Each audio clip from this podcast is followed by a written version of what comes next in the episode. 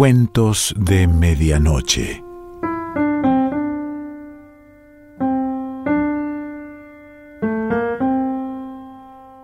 El cuento de hoy se titula Tía Lila y pertenece a Daniel Moyano.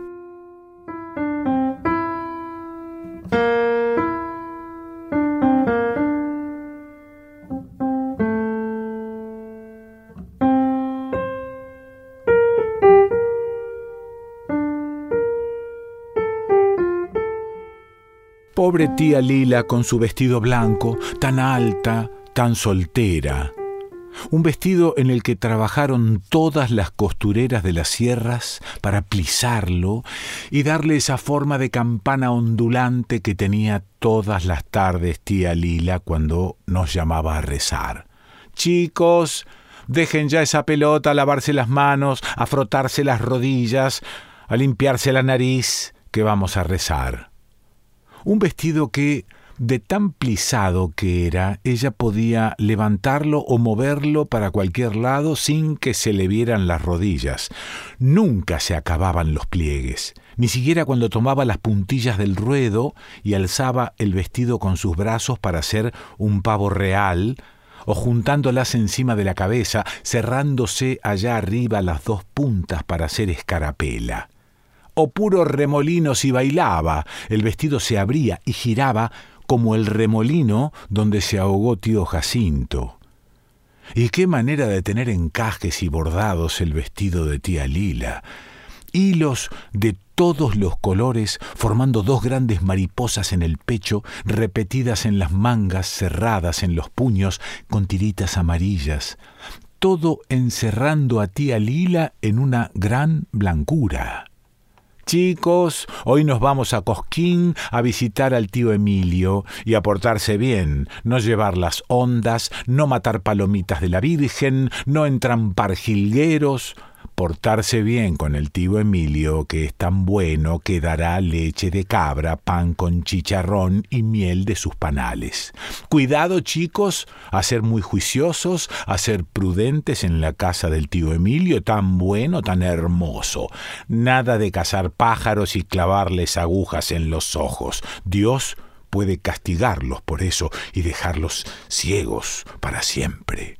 Aprendan de tío Emilio que es tan bueno y nunca mató pájaros ni les pinchó los ojos. Por eso eh, lo mejor es portarse bien y juntar berro, peperina, piquillín y chañar para el tío Emilio sin olvidarse de pedirle la bendición.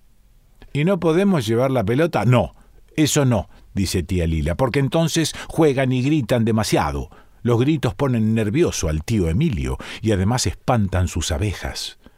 Que Dios los bendiga, mis queridos, dice tío Emilio tocándonos la cabeza. Y ahora vengan a ver mis flores, mis panales, mis cabritos, mis melones, mis jaulas con siete colores, mis canteros de margaritas y coronas de novia. No, gracias, tío Emilio, queremos ir a la canchita. Bueno, hijos, vayan con Dios, pero no se junten con los negros, no se peleen ni se insulten. No, nunca, tío Emilio porque Dios está en todas partes y nos está mirando y desde allí ha de venir a juzgar a los vivos y a los muertos. Desde la canchita hacemos señas a los negritos del rancherío que vienen como moscas. Che, ¿no tienen pelota ustedes? Podríamos jugar un partidito. ¿Qué van a tener pelota ellos? Pero hacen señas con los ojos para que miremos el suelo y ahí vemos un montón de sapos que han salido del arroyo a buscar bichos. Dele saltar por la canchita.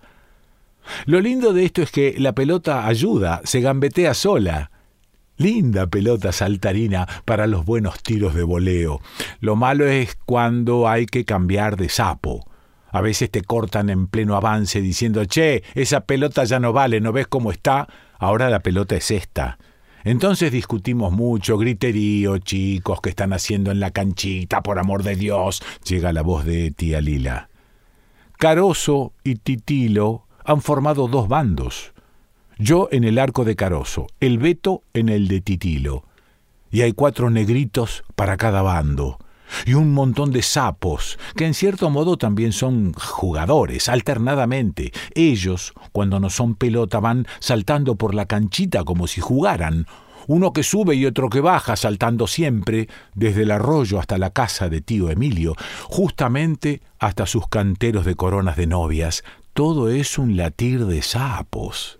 En eso hay un pase alto de Titilo. Un negrito viene a la carrera con intención de cabecear, pero justo a tiempo recuerda la calidad de la pelota y entonces la para con el pecho, no la deja caer al suelo, juega bárbaro el negrito. La frena en la rodilla, la bailotea con la izquierda y tira con la derecha a media altura y muy violento. Yo estoy bien colocado y en bolso sin problemas.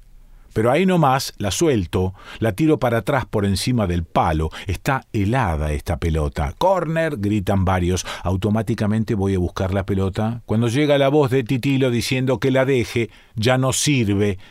Y allá, desde el córner, con las patas abiertas, viene gritando el otro sapo. La panza le blanquea cuando pasa frente al arco. Peligro para mí. He salido a destiempo cuando Caroso salvaba la situación, sacando de voleo un tiro bárbaro que toma de sorpresa al otro arquero que ni ve la pelota cuando pasa alta junto al poste casi en el ángulo y se estrella no sé dónde y ya estamos uno a cero. Nos abrazamos con el Caroso y los negritos. Chicos, no se ensucien, dice tía Lila debajo de la magnolia. Y dentro de un rato vengan que vamos a rezar todos juntos por el tío Jacinto, que está muerto pobrecito. Nosotros no queremos rezar, ni que nos cuenten otra vez la historia del tío Jacinto. Ya nos hemos olvidado de él. Sabemos que tenía bigotes y usaba un sombrero aludo porque así está en el cuadro, en la pared es que el remolino lo hundió y lo devolvió tres veces a la superficie, dice siempre tía Lila, como si no lo supiéramos, mostrándonos tres dedos blancos, y nadie fue capaz de alcanzarle un palo, una tablita al pobrecito, y a la tercera vez ya no volvió a salir más. Se ahogó por boludo, decimos siempre con Titilo. Nosotros nos bañamos siempre en los remolinos, es mejor que en aguas mansas. Uno se deja llevar girando para abajo un par de metros y en el fondo el remolino es un puntito que no tiene fuerza, acaba en cero. Todo lo que hay que hacer es apoyar un pie en el fondo y con el envión salir hacia el costado y, y ya se está fuera del giro. Después de nadar hasta la superficie, tomar resuello y otra vez adentro. Como un tobogán pero más divertido. El remolino no existe en el fondo del río. Todo el mundo lo sabe, menos el tío Jacinto. Y los que estaban ahí se lo decían. Haga un envión cuando esté abajo, señor Jacinto. Tenga en cuenta que el remolino lo llevará de abajo hacia arriba tres veces solamente. Se lo decían con palabras y también con señas por si era sordo, pero él nada. En vez de hacer lo que le decían, él también hacía señas con los dedos y nadie lo entendía, por supuesto. Los otros le decían tres, tres dedos le mostraban para que los mirase, y él también mostraba cada vez que salía tres dedos, siete dedos, nueve dedos. Tres veces, le decían los otros, pero él nada, haciendo su testamento, tres vacas, siete ovejas, nueve canarios. Todo eso se lo dejo a mi querido hermano Emilio, los bigotes y el sombrero chorreando. Tres veces te perdona el remolino, pero él nada. Y claro, a la tercera vez el remolino se lo llevó al carajo. Entonces que se joda, decimos siempre con Titilo. ¿Qué haces, imbécil? me grita Caroso cuando me dejo meter el gol, cuando no veo al sapo que pasa como un refusilo entre mis piernas, todo por acordarme del tío Jacinto. Menos mal que es gol anulado. La pelota es esta, dice un negrito que se corta solo para el otro arco y cuando va a tirar sale Titilo, taponazo, se la quitan y a cambiar de sapo. Titilo busca el empate como loco y como sabe que yo no sé atajar pelotas altas, se remuerde en un tiro demasiado alto que pasa por encima del travesaño. Salto todo lo que puedo, viendo que el sapo va derechito a lo del tío Emilio. Alcanzo a rozar la pelota con las uñas, pero no hay caso, se me va. girando como un remolino con la panza para arriba, allá lejos, se estrella contra la jaula del siete colores de mi tío Emilio. Y enseguida la voz de la tía Lila, tan buena, tan creída, la voz que dice, por amor del Señor, mis chiquilines, dejen tranquilo a ese sapito y vengan a rezar. Ella hablando de un sapo y nosotros ya hemos usado como veinte. ¡Paren! ¡Penal! gritaron todos. Del penal del empate me acuerdo muy bien. Discutían a ver quién lo pateaba. Era un sapo grande, gordísimo, que no se quedaba quieto frente al arco mientras discutíamos. Lo ponían en su sitio y él siempre agarraba para el lado del arroyo. Al final lo pateó el titilo, como siempre. Volvieron a poner el sapo en su sitio. Titilo lo miró, tomó carrera y se remordió en un tiro a media altura que no pude atajar desgraciadamente, mientras oía el grito de tía Lila como yéndose del mundo, cayendo en remolinos, mientras veíamos que su vestido blanco cambiaba rápidamente de color, mientras oíamos su grito más bien suave, como si fueran señas de gritos, más bien eh, lánguido, como si en vez de gritar estuviese diciendo ¿Qué han hecho mis queridos? No se olviden que Dios y el tío Jacinto los están mirando desde el cielo.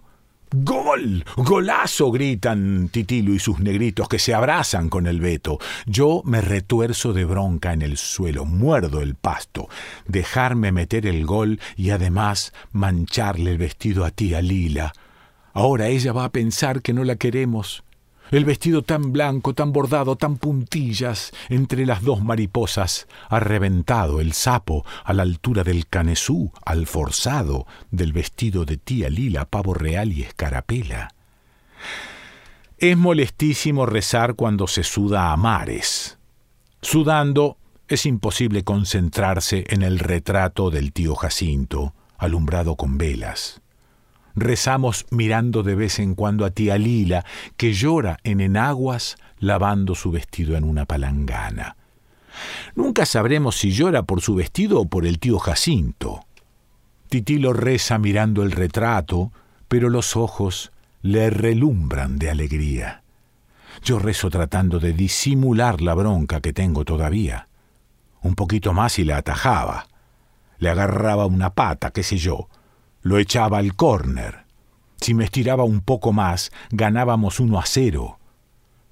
El tío Emilio que reza con nosotros como si contara melones o cabritos. La tía Lila, que al siguiente verano habíamos olvidado como al tío Jacinto porque después no volvimos a las sierras.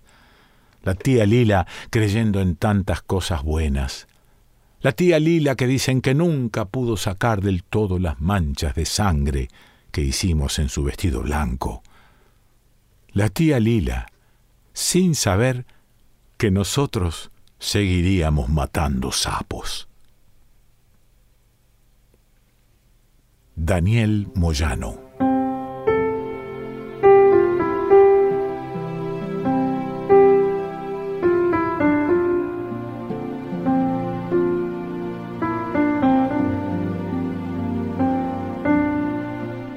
De Medianoche.